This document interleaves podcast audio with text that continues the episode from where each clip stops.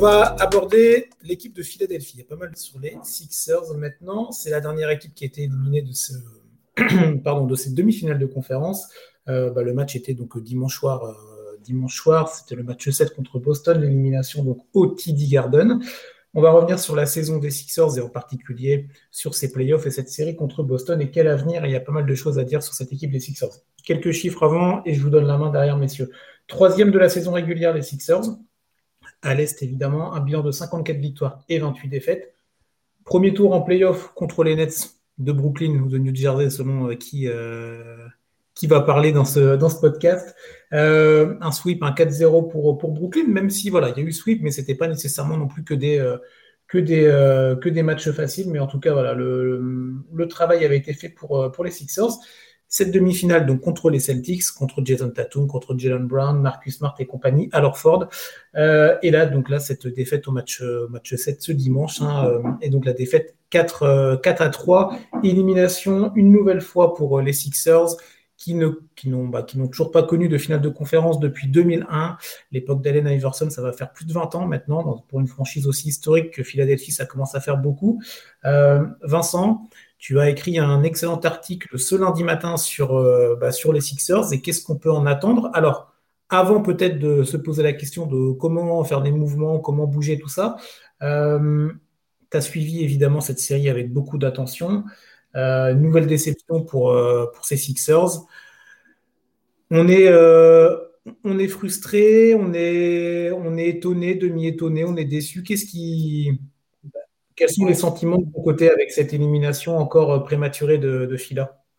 Ben, Entre guillemets, sur le papier, c'est pas, si, pas si horrible que ça, sortir en 7 face à Boston. C'est ce que j'expliquais hors caméra. Si tu me disais, euh, Boston est une des meilleures équipes euh, de la saison. L'année dernière, ils sont allés en finale. Et à, l'Est, avant même le début des playoffs, on savait très bien, à peu près tout le monde mettait Milwaukee et Boston un cran au-dessus de Philadelphie.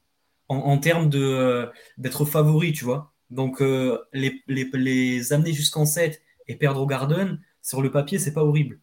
Mais ce qui est en fait, ce qui est décevant, et comme chaque année pour moi, c'est le fait qu'en fait, euh, même en étant meilleur qu'on se qu'en pensait, même en menant 3-2, tu as le match à domicile pour terminer, et tu t'écroules mentalement, mais comme. comme... En fait, euh, je m'y attendais, mais je suis quand même déçu. C'est un peu comme tous les fans de Philadelphie. Chaque année, on sait qu'on va sortir en demi il y a des nouvelles, euh, enfin, de nouvelles manières, de nouvelles manières étranges, ça se passe. Et là, cette année, euh, ce décrochage mental là, euh, qui a commencé au, match 6, même si voilà, je m'attendais à sortir contre les Celtics, quand même, la, manière me déplaît fortement. Et on le dira tout à l'heure, il faut absolument changer beaucoup de choses. C'est sûr et certain.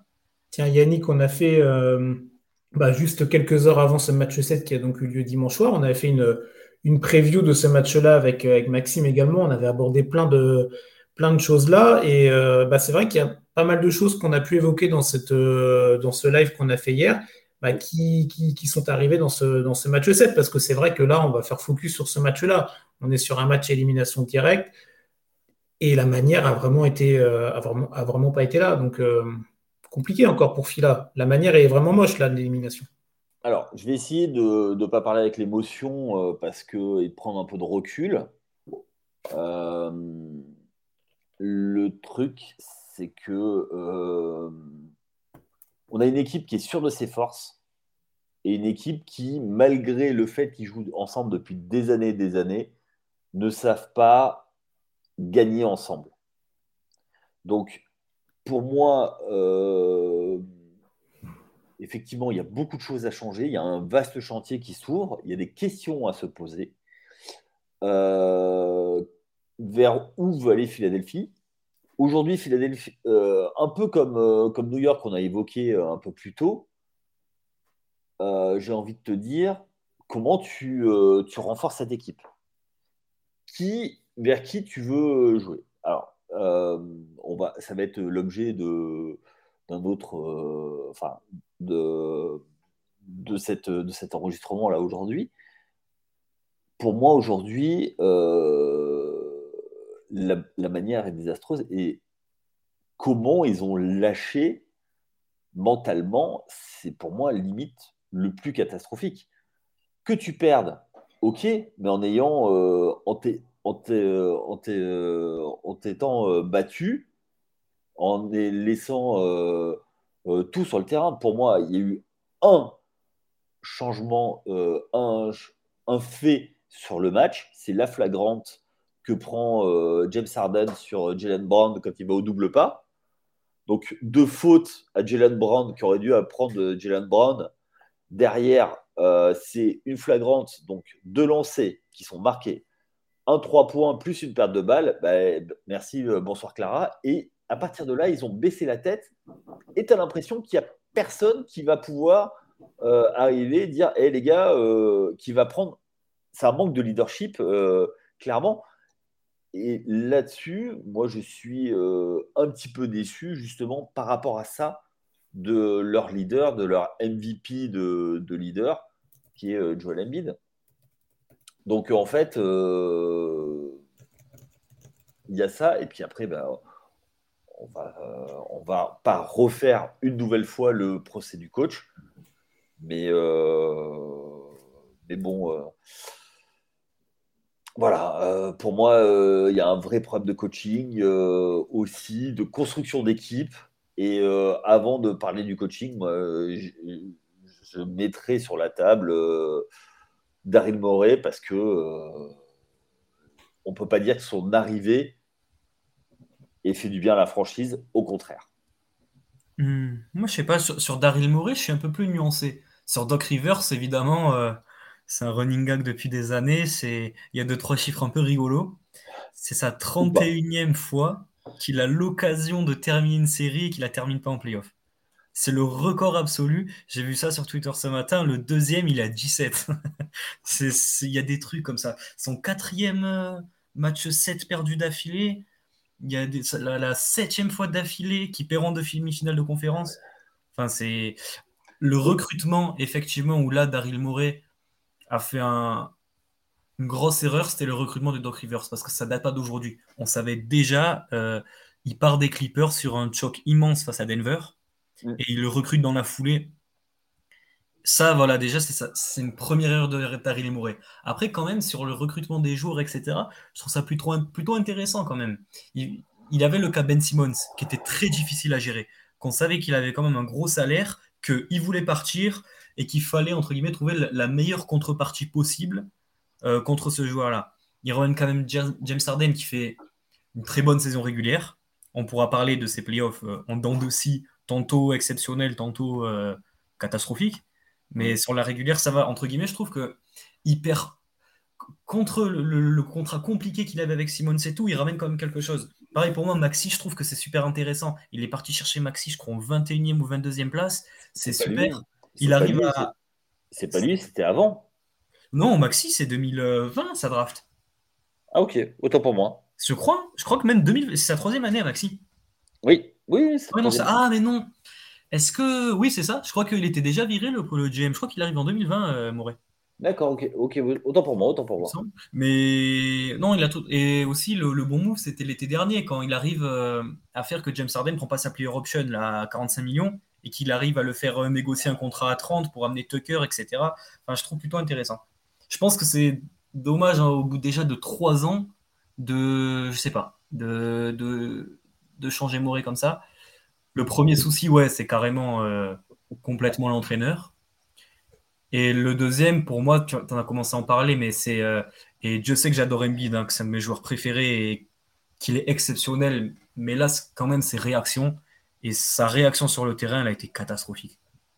Quand tu dis, quand il commence à avoir un dérapage mental et que euh, tu te prends un rush de 9 points ou 8 points comme ça d'affilée, en fait, il a, il a continué à s'enfoncer dans la défense de, euh, non-stop. Il a, sais pas, il a, a pas changé, il n'a pas porté son équipe. Et c'est pas, que c'est sur toute la série. Il y a un match aussi, je crois que c'est le match 3 ou 4, où il est vraiment pas bon, et que c'est PJ Tucker qui va le prendre là après un head one, qui va le secouer et lui dire euh, Putain, relève-toi, gars et tout. En fait, c'est PJ Tucker qui prend les responsabilités de leader à la place de Embiid. J'ai trouvé ça catastrophique. Et surtout, ça fait 20 ans que tu attends d'aller en finale de conférence. Là, tu mènes 3-2. Même en étant revenu, à la mi-temps, tu es encore dans le match. Tu as Tucker qui, fait un, qui est en feu. Et en fait, tu te dis, bah, c'est le moment ou jamais là. Mais non. Tu te prends un rush et putain, tente quelque chose. Là, c'est fini la saison après. Il n'y a pas encore 3 matchs, 4 matchs. C'est pas la régulière. Après, c'est fini. Tente. Ah, je, sais pas, je, suis, je suis abasourdi. Abasourdi par les réactions. Je ne sais pas quoi penser. Peut-être que je suis un peu trop pris par l'émotion. Oui, moi je pense que oui, tu es, pris par l'émotion. Après, moi je reviens là-dessus. Euh, moi je pense que dans la construction d'équipe, euh, Daryl Morey est responsable. Il n'a pas été capable de faire venir les pièces suffisantes pour pouvoir euh, monter une équipe capable de passer euh, au-delà d'un deuxième tour. Il a été pris pour ça. Il a été pris pour, pour passer, justement, aller au moins en finale de conf. Et tu es obligé de constater que euh, ben, ce n'est pas le cas. Donc pour moi, euh, avant de parler, parce qu'il choisit le coach, il choisit les joueurs, il et il y a un style de jeu. Et aujourd'hui, est-ce que le style de jeu, parce que qui veut, parce qu'on sait que lui, c'est un fan de data, euh, c'est Moneyball euh, là-dessus. Est-ce qu'il a les joueurs pour? Moi, je, je pose la question. C'est vrai qu'en fait, quand on regarde sur le, sous cet angle-là, en soi, le bilan, ben, en trois ans, ben, c'est toujours la même chose. C'est un choc terrible en 2021. Bon, 2022, ça peut être compréhensible. Et on sait que, et, le, et je le dis souvent, le pire en NBA, c'est d'être justement euh, ou playoff ou deuxième tour de playoff et de pas ou passer au-dessus ou être carrément nul pour pouvoir avoir des tours de draft et reconstruire. Là, ça fait, euh, ça fait depuis, euh, depuis 2016 euh, que tu vas en playoff, ok, parce que Embiid, Embiid te fait revenir en playoff, parce qu'avant qu'il soit sur le terrain, quand il a été drafté, donc ça doit être en 2014, il passe deux années sans jouer. Derrière, il revient et c'est là où Philadelphie monte, euh, passe un step et va en playoff. Il faut voir dans quel état était la conférence Est à l'époque. Ça a contribué à ce que la conférence Est augmente de niveau. Mais depuis, on arrive, ils n'arrivent pas à l'entourer de joueurs corrects. Et si tu te dis, moi je construis autour de, de Embiid, je ne suis pas sûr que euh, euh, euh, James Harden soit le joueur le, qui fit le plus. Ah ouais, tu trouves? Moi, je trouve que quand même, offensivement, le pick and roll, et on l'a vu, bon oui, effectivement, sur la régulière, c'est toujours un peu comme ça. Mais quand même, il y a eu des, en fait, il y a eu des séquences là sur... Euh, en fait, quand les deux cliquent ensemble, c'est ça le souci, c'est que c'est vraiment par intermittence. Si tu regardes bah, les matchs, il y a eu que, je crois que sur la série, seulement deux matchs où les deux sont bons en même temps. Il y a eu les matchs où Harden porte l'équipe est trop fort. Il y a eu les matchs où Embiid euh, porte et Harden est complètement à côté de la plaque. Et en soi, il n'y a que deux matchs où les deux cliquent. Je crois que c'est les matchs 4 et 5. Ben, Mais quand ils cliquent, quand même, je trouve que le. C'est vraiment l'un est parfait pour l'autre quand ça clique parce qu'offensivement c'est indéfendable, défensivement Harden on peut un peu le cacher. Moi j'aime beaucoup, mais effectivement sur ces playoffs c'était que par séquence, alors qu'en régulière ça a été euh, extrêmement régulier. Mais alors toi tu verrais peut-être un joueur euh, alors, Parce qu'en il a besoin d'un playmaker, d'un ball handler pour peut-être le détacher un peu, lui créer de l'espace. Ben, j'ai, euh, je, pour moi, le, le, fit parfait et ce qui est dommage, c'est Ben Simmons avec un shoot. Ah ouais, mais si Ben Simmons avait un shoot, ça, serait un, très Dans le sens où, en fait, c'est-à-dire que tu peux jouer le pick and roll dans les deux sens. C'est-à-dire que tu peux mettre Embiid en ball handler et, euh, et un meneur de grande taille qui va rouler vers le, vers le cercle. Ah ouais. Et moi, je le verrais plus avec, ou alors avec un Mike Conley ou un, ou un Drew Holiday, tu vois. Pour moi, c'est ce genre de, pour moi, c'est plus ce genre de, ce type de joueur qui fit. Et puis euh, une option, enfin, ou alors, moi, je pense que euh, tu, tu, fais partir euh, Arden, tu dis OK, ciao, bye bye. En revanche, avec Maxi, tu reconstruis autour de l'axe Tyrese Maxi, euh, Joel Embiid. Et, et, dans ce cas-là, ça serait donc, comme tu dis toi, plus intéressant d'avoir un, un, meneur plus vétéran qui prend moins le scoring et plus défenseur, parce qu'au moins tu laisses plus de responsabilités offensives à Maxi, qui peut-être en est capable. Sur ces playoffs, quand même, il fait son travail. Après, il a croqué. Il met ses, 20, 20 pions par match. Hein. Mais de combien? 23, ouais, c'est ça? Ouais, plus de 20 pions. Euh, c'est classique, c'est même un peu plus qu'en saison régulière. Après, il croque quand même. Mais euh, c'est compréhensible. Ouais, mais c'est son jeu. C'est son jeu. Et moi, je pense que. Bien sûr.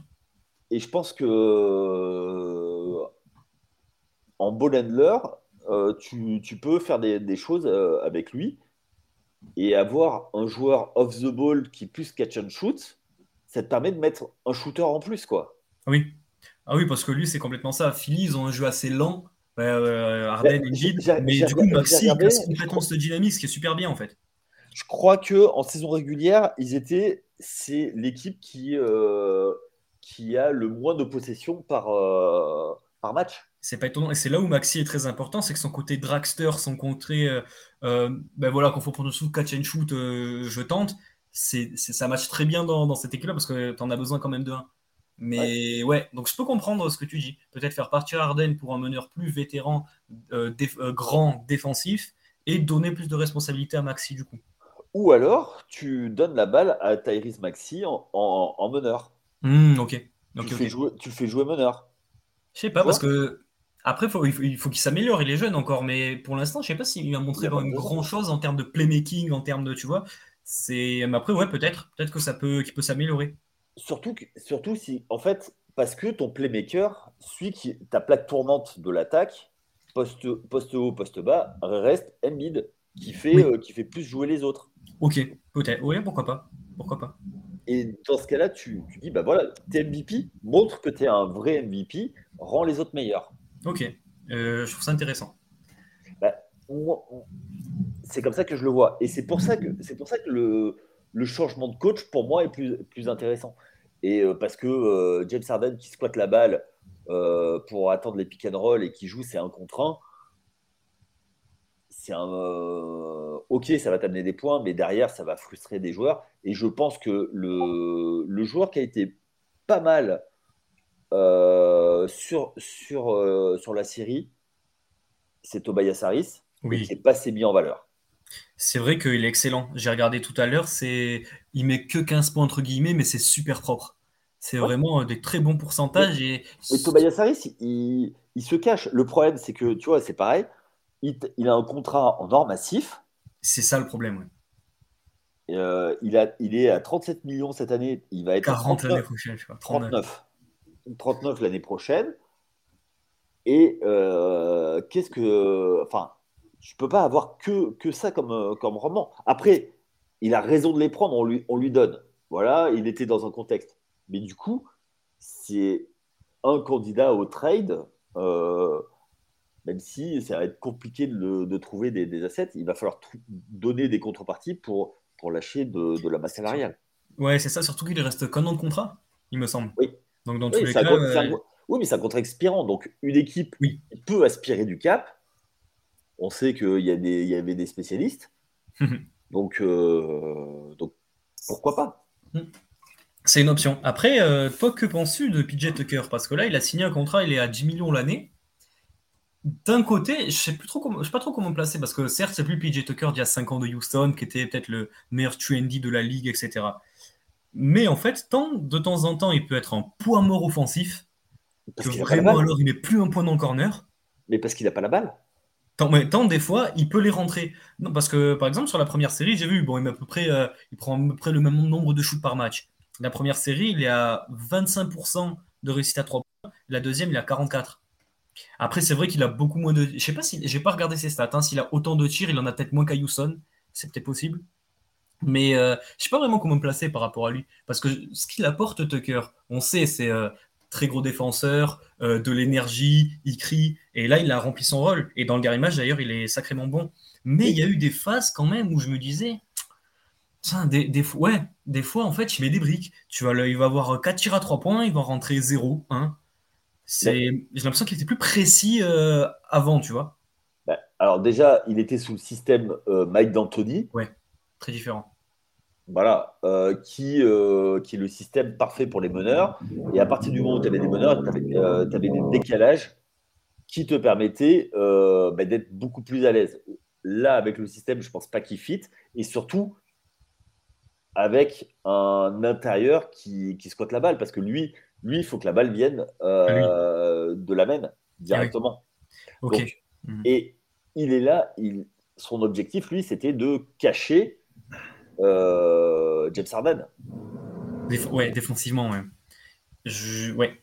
Donc toi, du coup, pareil, le, le moi, le Fit Tucker, j'ai regardé son contrat. 11. Il a signé donc encore deux années à plus ou moins 10-11 millions. Il lui reste un an à, 11 ouais. 10-11 millions. Ah oui, la troisième, c'est quoi? C'est une player option? Euh, c'est que. attends, PJ Tucker. Ah oui, oui, c'est une. c'est ça. C'est une player option. Ouais, un, an garanti, donc à 11 millions, et ensuite, peut-être, s'il y, a des, s'il y a des moves à faire, l'intégrer potentiellement dans le trade de Harris. Si jamais tu veux ramener quelque chose, mais qu'est-ce que c'est la pièce? Franchement, bah, je suis un peu désappointé. En fait, le, le, le truc, c'est que. Euh, c'est un peu le même, euh, tu sais, qu'on voit partout sur Internet avec les Spider-Man, quoi, tu sais, qui se regardent, qui se disent, ah, t'es, t'es même que moi, quoi. Les deux, c'est des fouillandy euh, role player, mais euh, voilà. moi je pense qu'il y a d'autres. Je pense que si Arden part, il partira aussi. Ok, ouais, ouais, ça allait ensemble. Surtout qu'une des grandes raisons pour lesquelles PJ Tucker est venu, c'était James Harden. Ils sont très amis. Euh, voilà. Houston, etc. Ils jouent ensemble, c'était une des grandes raisons. Ouais, mais pour, du coup, pour moi, l'avenir, c'est compliqué parce que euh, pour moi, la, vraie question, je reviens là-dessus. Pour moi, la vraie question, c'est quand même euh, qu'est-ce que tu, est-ce que tu gardes le même general manager et que tu, parce que si tu veux reconstruire, à mon avis, il faut changer le, GM. Oui, ok. Que vraiment on soit dans un tout nouveau projet et, euh, reconstruire dans le sens. là, Embiid, il arrive à la trentaine d'années. Tu peux pas quand même repartir de zéro et faire entre guillemets une ou deux saisons off. Tu es quand même ah un peu obligé de. Tu vois ah bah non, tu maximises au maximum euh, ton. Euh, Le prime de ton, ton franchise player. Ouais. Après, est-ce que ça va pas faire grincer des dents avec les déclarations euh, d'hier? Tout à fait. Alors après, on doit, faut dire ce qui est. Hein, la, la presse américaine a sorti sur Twitter, sur Instagram, enfin sur tout, la phrase comme quoi lui, il ne faut pas s'attendre à ce que lui et, euh, Harden gagnent les matchs à eux tout seuls. Ça a été coupé et il n'y a pas l'intégralité de la phrase. C'est-à-dire que tout le monde doit être meilleur. Il commence par dire que c'est lui qui doit être meilleur. Malgré tout, on connaît euh, la capacité à, mettre de l'huile sur le feu de certains euh, insiders. Qui mettent en avant uniquement cette, partie. Donc, est-ce que ça, c'est digne d'un franchise player? Et est-ce que les autres vont vouloir bosser avec lui? La, phrase est tout de même maladroite, même s'il commence. là, si on regarde vraiment la réalité du match, c'est que en fait, euh, sur ce match-là, Arden et Embiid, c'est eux qui n'ont pas été bons. Et du coup, ah quand même, avoir cette phrase, même si effectivement, d'abord, il dit qu'il n'a pas et la pique balancée à Yanis. Oui, c'est. Il rigole. C'est plus une référence un peu marrante. Euh, ouais, mais dans ces, dans ces cas-là, tu. Tu ah, mais tu, tu, te, tu te caches, tu fais pas le malin euh, après la performance que tu as, que as montrée. Tu pas à avoir ce genre de phrase. Ganis, il a eu, il est déjà champion, il a prouvé qu'il peut mener une équipe. Embiid l'a toujours pas prouvé. Et donc euh, là, c'est vrai que c'était déplacé. Vraiment, ces déclarations d'après-match, ça fait partie du. Et, et, pour bah, revenir à avant, il trollait sur, euh, sur Twitter, notamment Rihanna, hein, parce qu'il voulait essayer de la pécho. Mais, euh, mais maintenant, s'il le fait en conférence de presse, surtout après une défaite, non, C'est très malvenu. C'est très très malvenu. Après, est-ce que c'est un message à son, à son management? Très certainement. Il avait fait un peu la même chose avec Ben Simmons après la défaite contre Atlanta, où il avait dit bah oui, euh, à un moment, on avait le momentum et il y a quelqu'un qui n'a pas dunké c'était un peu pour le pousser vers la sortie. Est-ce que là, alors, il essaierait de pousser des gens vers la sortie ou envoyer un message à son management Ou simplement, c'est juste que peut-être on surinterprète et il a juste dit ça euh, au coin d'une phrase sans vraiment d'attention derrière bah, Après que tout le monde doit élever son niveau de jeu, euh, bah, oui, certes. C'est de la palissade. Tu as un match 7, c'est à la vie à la mort. Euh, moi, des mecs qui sont jetés sur les ballons, j'en ai pas vu, j'en ai pas vu beaucoup chez les blancs. Non. Il y a Tucker qui Tucker s'est jeté. lui un petit peu, mais enfin c'était limite limite. Et puis il y a aussi une chose. quel est l'état de son genou? Ça c'est toujours la même question, mais après quand ça revient chaque année, chaque année, chaque année, c'est quoi? C'est logique. On peut pas avoir un run de playoff sans que euh, ait pas mal quelque part à droite à gauche. Mais malheureusement, ça, on a fait confiance à un, un, joueur de ce type pour créer une franchise autour de lui. Il faut faire avec. Moi, je pars de ce principe-là. C'est comme chez les Clippers où ils ont pris le pari de créer quelque chose autour de Kawhi et Paul George.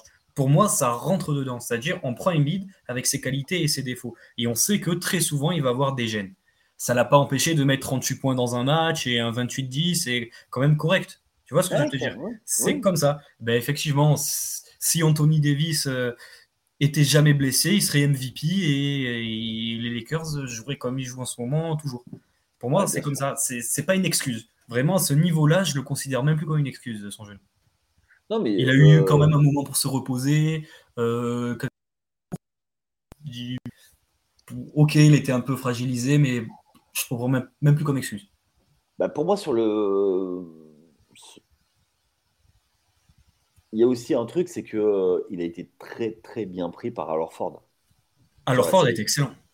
Et les ajustements du coach Mazula ont été, euh, ont été bons et ils ont euh, réussi à sortir les ajustements au bon moment. Exactement. Même s'il était pas mal critiqué Mazzula à certains moments, mais au moment bah, où il fallait quand même, il a su. Euh, pour, le match 4, pour le match 4, il était critiquable. Oui, avec le dernier temps mort, etc. Ouais.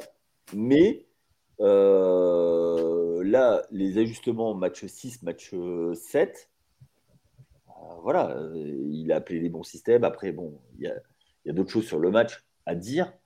Mais côté Philadelphie, il n'y a pas eu les ajustements, quoi. Tout à fait d'accord. Et encore une fois, euh, dans y a, un moment on a pu un peu penser quoi, bah, tu vois, dans la série, euh, bon, ça va, ça se regarde les deux coachs, non. il y a forcément le moment où. Après, il y a, euh, pour moi, enfin, il y a un truc, il y a deux événements qui ont été quand même assez, assez symptomatiques. C'est donc la flagrante et derrière, ça baisse la tête.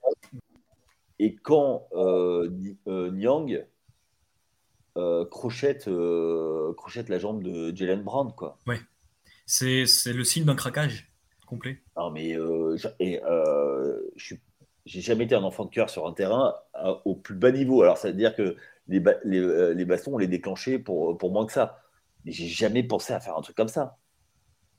Enfin, tu fais pas ça. Enfin, c'est, le, moi, je suis, je suis l'arbitre, mais, mais c'est pas une technique que je mets, c'est dehors. C'est le signe d'un craquage mental complet. C'est pour ça que je pense que quand même, au-delà de la tactique, au-delà de, euh, de, tout ce qu'on débat depuis tout à l'heure, quand même, la base, c'est le mental. Je suis sûr que cette équipe de Philadelphie, en menant 3-2, avec un mental normal, elle doit finir la série. Ah elle peut, elle a les armes en fait. Techniquement, on parle de Daryl Morey, on parle de Doc Rivers. Ils ont les armes pour le faire en réalité c'est une histoire de. de je je sais pas, en fait, c'est plus compliqué limite à réfléchir comment tu enlèves ce truc, tu vois, de, de la tête des joueurs, de ben, cette faiblesse. le problème, c'est qu'ils ont le. C'est l'équivalent du. Euh, il y a un terme en golf où, euh, en fait, quand tu n'arrives plus à mettre les putts, ben, c'est exactement ça, ils n'arrivent plus à finir. Exactement. ben, je crois qu'on a fait le tour. Je crois, oui. Euh, maintenant Bon, l'avenir des Sixers, en tout cas, beaucoup de questions. Euh, vous vous en êtes posé énormément là sur, le, sur bah, ces dernières minutes. Donc, on imagine bien que dans les bureaux aussi, ils vont s'en poser pas mal. On espère qu'ils trouveront des débuts de solutions. En tout cas, est-ce que ça passera par, par Daryl Morey? Est-ce que ça passera par James Harden? On rappelle juste quand même que James Harden a une player option. Attention, c'est quand même lui qui décide au départ.